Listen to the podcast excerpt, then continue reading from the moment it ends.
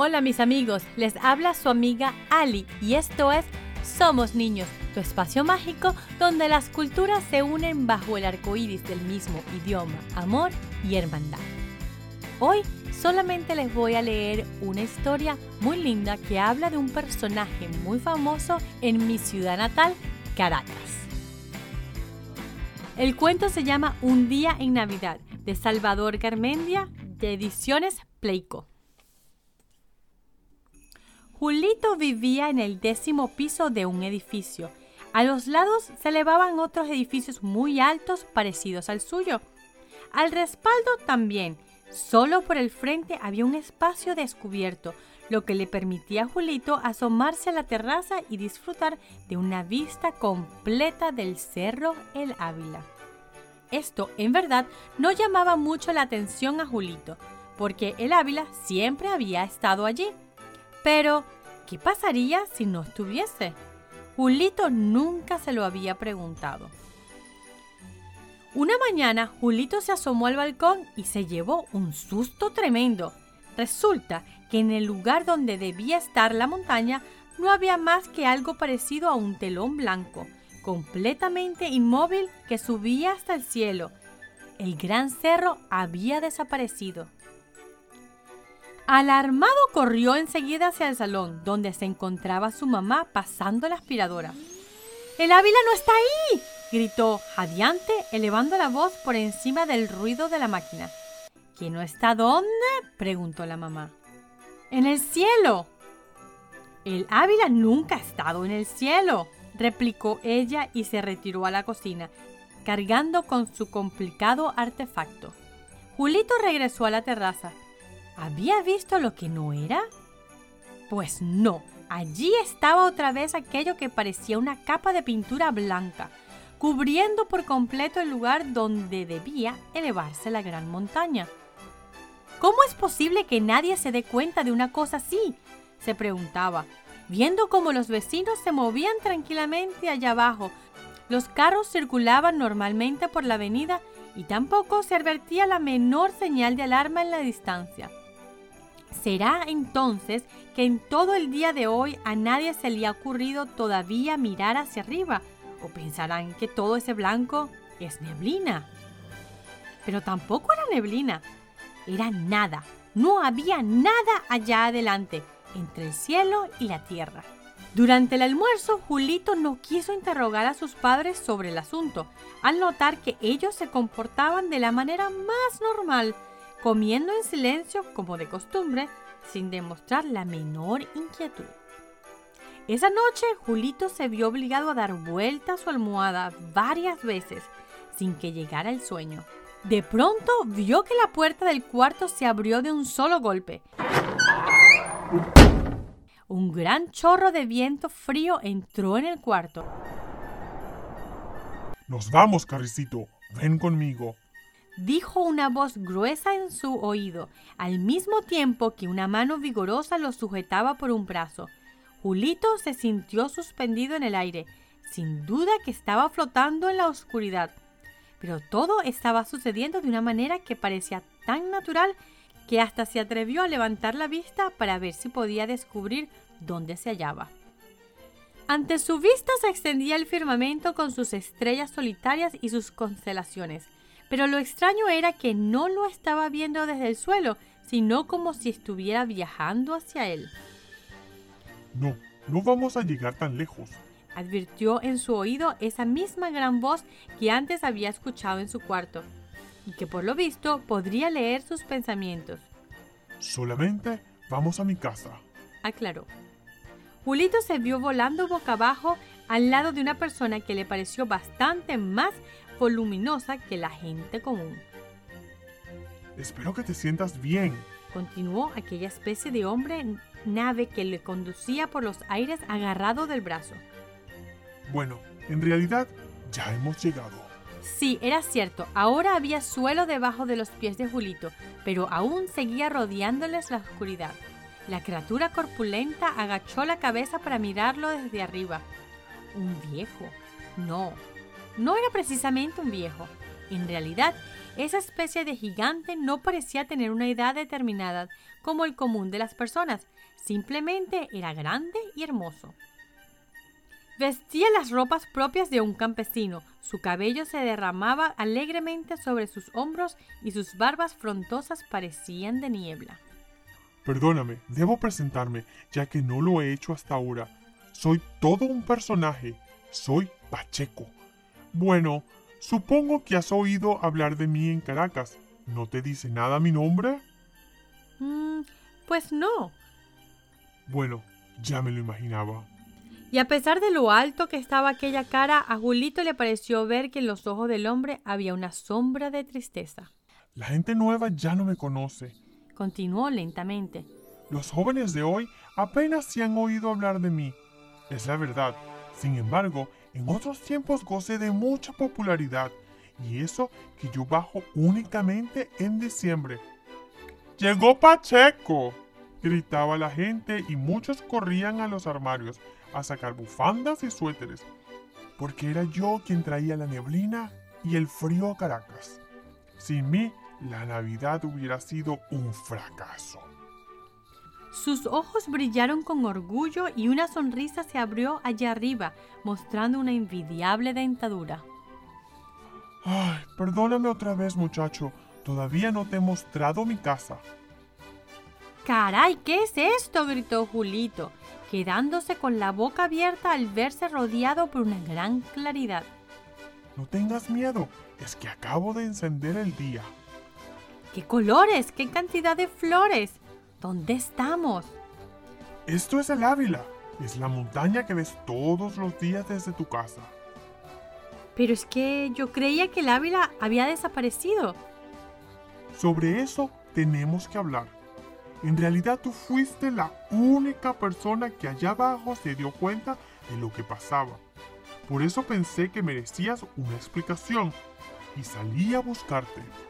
Pero, esta es tu casa, entonces. ¿Vives aquí? ¿Qué haces todo el día? Montones de cosas. Aquí siempre hay trabajo que hacer. En esa hontonada, por ejemplo, almacenamos la neblina para los fines de año y señaló hacia un lago que parecía de algodón y de espuma, de donde sobresalían las puntas de los pinos. Unos animalitos saltarines salían despedidos de adentro de la niebla y volvían a sumergirse alegremente. Estas son mis amigas, las ranas, que siempre se encargan de mantener este depósito en buenas condiciones. Son muy hacendosas estas muchachas como ves, y siempre están cantando. Cuando llega diciembre, abrimos las compuertas y dejamos rodar la neblina hacia las calles de Caracas. Ahora, mira todas esas flores a tu derecha. Allí se fabrican las buenas intenciones. Es una tarea delicada, que consiste principalmente en la mezcla de diferentes clases de polen, pero de eso se ocupan los tucucitos, que son unos químicos expertos. Aquellas ardillas, por ser tan veloces, se encargan de llevar los recuerdos agradables a las cabezas de la gente. Mientras ahí tienes a las hormigas, esas obreras incansables. Ellas elaboran los sueños felices, una tarea bastante minuciosa que requiere imaginación y paciencia, sobre todo para hacerlos finales porque lo más difícil en un sueño es que termine bien. ¿No crees? Esos grillos inventan canciones, aquellas mariposas reparten sonrisas, lo que resulta una tarea muy laboriosa cuando tienen que trabajar en las colas del tráfico y en las salas de espera del dentista. Después tienes a las arañas que tejen el destino. Su especie ha venido haciendo ese trabajo desde hace siglos y el conocimiento se transmite de padres a hijos. Mira qué cantidad de telas diferentes, pero no es una labor nada fácil. No creas, de pronto se rompe un hilo, otros se enredan o el dibujo de la tela no sale como estaba pensado. En fin, que las pobres a veces se ven en apuros, pero hacen lo que pueden. Esa pereza que ves ahí es la pereza. Con una sola de ellas tienes bastante para elaborar todos los bostezos que caben en un día. Cuando hubo terminado de decir esto, Pacheco se dedicó a contemplar en silencio el panorama de la ciudad que se extendía allá abajo. Desde la altura de la montaña, Caracas parecía un bosque congelado. De pronto, como si se despertara de un sueño, exclamó con voz ronca. Cabeza loca, ciudad ingrata y malagradecida. Y pensar que yo te vi nacer hace más de 500 años cuando no era sino un montoncito de barro creciendo en la mitad del valle. ¿Quién te ve ahora tan pretenciosa y tan altiva? Y al decir esto, casi se echa a llorar desconsoladamente. Pero don Pacheco, intervino Julito, las ciudades son como la gente, que tiene que crecer y desarrollarse. Yo, por lo menos, no quisiera quedarme chiquito toda la vida. Pero si no digo eso, caray, lo que me molesta es la forma como ellos se comportan con su montaña. La maltratan, la injurian como si se tratara de un enemigo. Y todas esas ofensas las sienten carne propia. Es como si lo hicieran conmigo. Me clavan alfileres. Y señaló una fila de torres metálicas de electricidad. Me cortan, me raspan, me mutilan. Pero lo peor de todo es el fuego, la candela, no quiero ni acordarme de eso. Santo Dios. Mira aquellos pedazos chamuscados. No hace muchos días que corríamos desesperados gritando, Fuego, fuego, socorro, sálvese quien pueda. Pacheco se dejó caer de espaldas en el suelo y se tapó la cara con las manos. ¿Qué es esto, don Pacheco? intervino Julito, que se había parado junto a él.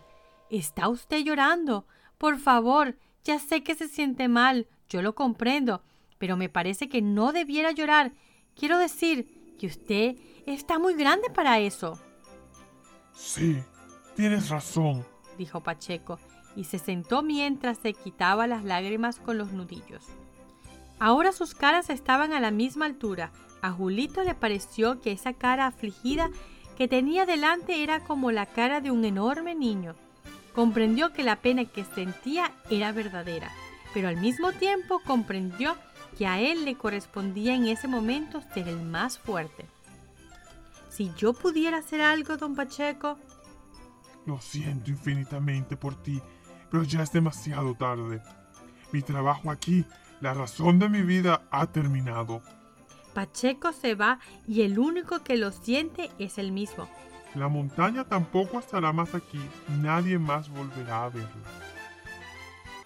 En ese momento comenzó a soplar un fuerte viento, tan fuerte que Julito no pudo sujetarse y comenzó a ser arrastrado hacia abajo.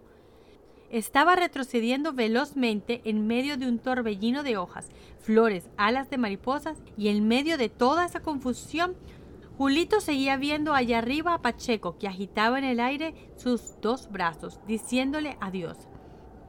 Y parecía un árbol, un árbol vivo batido por el viento, un árbol con ojos y boca que gritaba.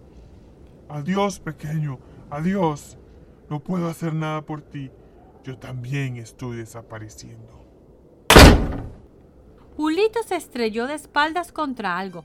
Era su cama, un aire luminoso y fresco entraba por la ventana abierta, porque era un día resplandeciente del mes de diciembre, uno de esos días despejados en que no hay que ir al colegio.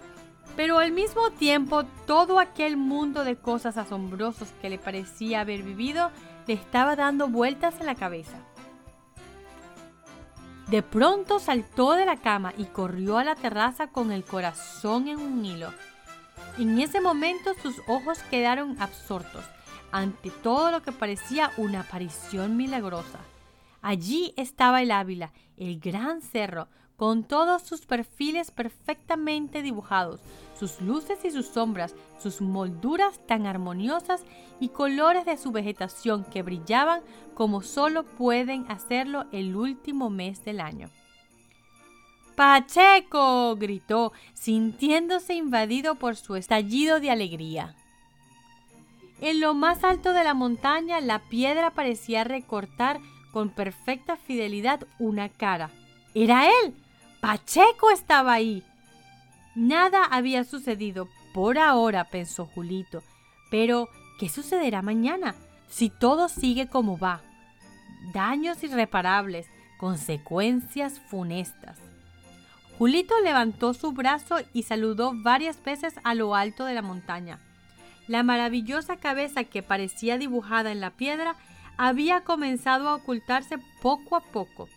Ojos, boca y nariz desaparecieron, esfumándose como se disipan las visiones, hasta que los ojos de Julito, húmedos por las lágrimas que él no se molestaba en limpiar, ya no pudieron ver más que la piedra, la antigua piedra de la montaña, que lentamente iba recobrando su verdadero rostro. Esta historia es una historia que habla de un personaje que sí es famoso en mi ciudad natal, Pacheco. La historia se la puedo contar otro día en otro cuento, pero cuando llega diciembre, es verdad, comienza a bajar la temperatura y todo el mundo dice, ay, ya llegó Pacheco pero como que las nuevas generaciones no conocen a Pacheco. Otra cosa que es muy importante de esta historia, que es verdad de mi ciudad natal, es el Ávila. El Ávila nos cubre a todo el Valle de Caracas y es tan preciado por todos los caraqueños que los que no estamos la soñamos con una nostalgia que no se imaginan. Espero que les haya gustado esta historia que nos enseña que hay que cuidar el medio ambiente, que hay que ser agradecidos con lo que nos dan nuestras ciudades y querernos cada vez más como ciudadanos que somos de cada una de nuestras ciudades. Espero que tengan una feliz, feliz, feliz, feliz Navidad y nos vemos el año que viene. Hasta luego mis amigos y recuerden que quien tiene un amigo tiene un tesoro. Hasta el año que viene.